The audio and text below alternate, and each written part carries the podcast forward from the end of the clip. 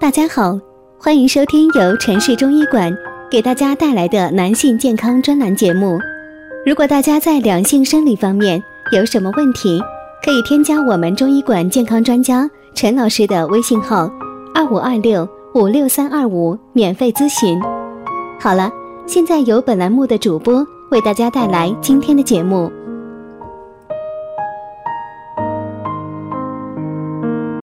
我们这一讲的题目是啊，大便不成形，舌苔黄腻，原来是湿气惹的祸。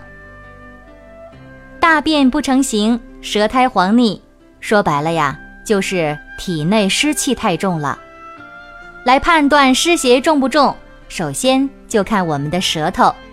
好了，现在如果你方便的话，就拿出你的小镜子，对着镜子伸出舌头。好好来观察一下，看看你舌苔的颜色。如果表现出很白或者很黄，而且比较厚，这呀就说明痰湿重。同时呢，要注意观察舌边是否有舌头压迫过的痕迹，也就是我们常说的舌边齿、齿痕舌，这也是体内湿气重的表现。判断湿邪重不重，还可以看大便。上完厕所之后啊，观察一下大便是否有大便不成形、长期便溏等情况。如果呀，你每次上完厕所之后总是有一些呃粘在马桶上的啊，很难冲掉的，这呢就说明湿气很重。也可以观察手指，呃，不是我们自己的那个手指头啊。是用的卫生纸，痰湿重的人总是要擦几次才能够擦干净。如果有便秘的话呢，并且解出来啊还是不成形的大便，那就说明体内湿气重，已经很重很重了。湿气的黏腻性啊，让大便停留在肠胃，久而久之，粪毒入血，百病蜂起呀。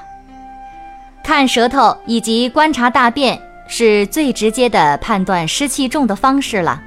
此外呀，在早晨起来的时候，感觉一下头晕脑胀的，总是睡不够、没精神头，肥胖、口淡、乏力，以及妇女小便浑浊、白带过多、阴部瘙痒等等，这些呀都是属于湿气重的常见表现。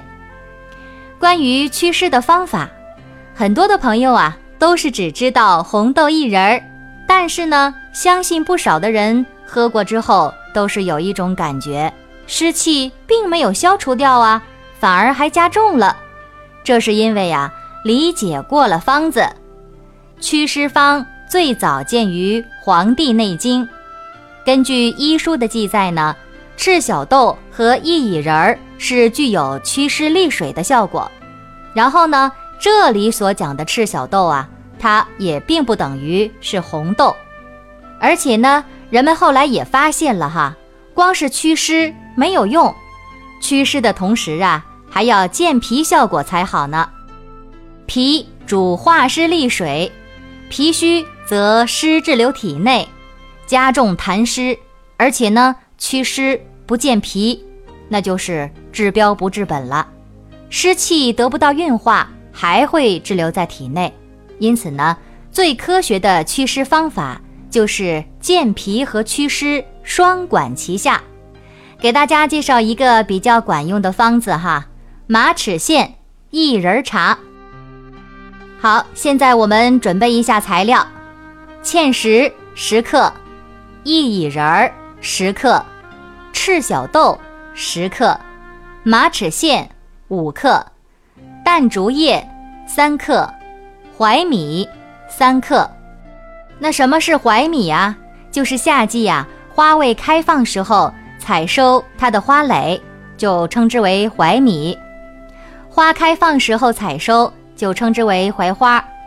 好了，大家呢也可以根据口味添加少许绿茶。怎么做呢？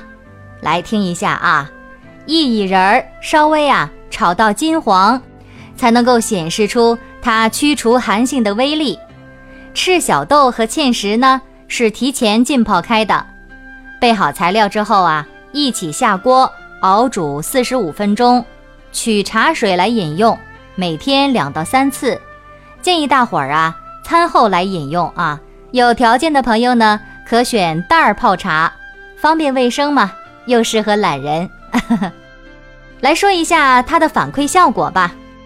薏苡仁儿和赤小豆祛湿利水，芡实和槐米呢是健脾利湿，马齿苋和淡竹叶清热利尿。